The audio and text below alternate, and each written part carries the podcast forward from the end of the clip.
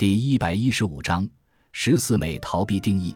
美学家们给美所下的定义很少是哲学性质的，而往往是几何学的、心理学的或者社会学的。真正的美逃避定义，存在于几何学、心理学、社会学的解释皆无能为力的地方。艺术天才们不是用言辞，而是用自己的作品给美下定义。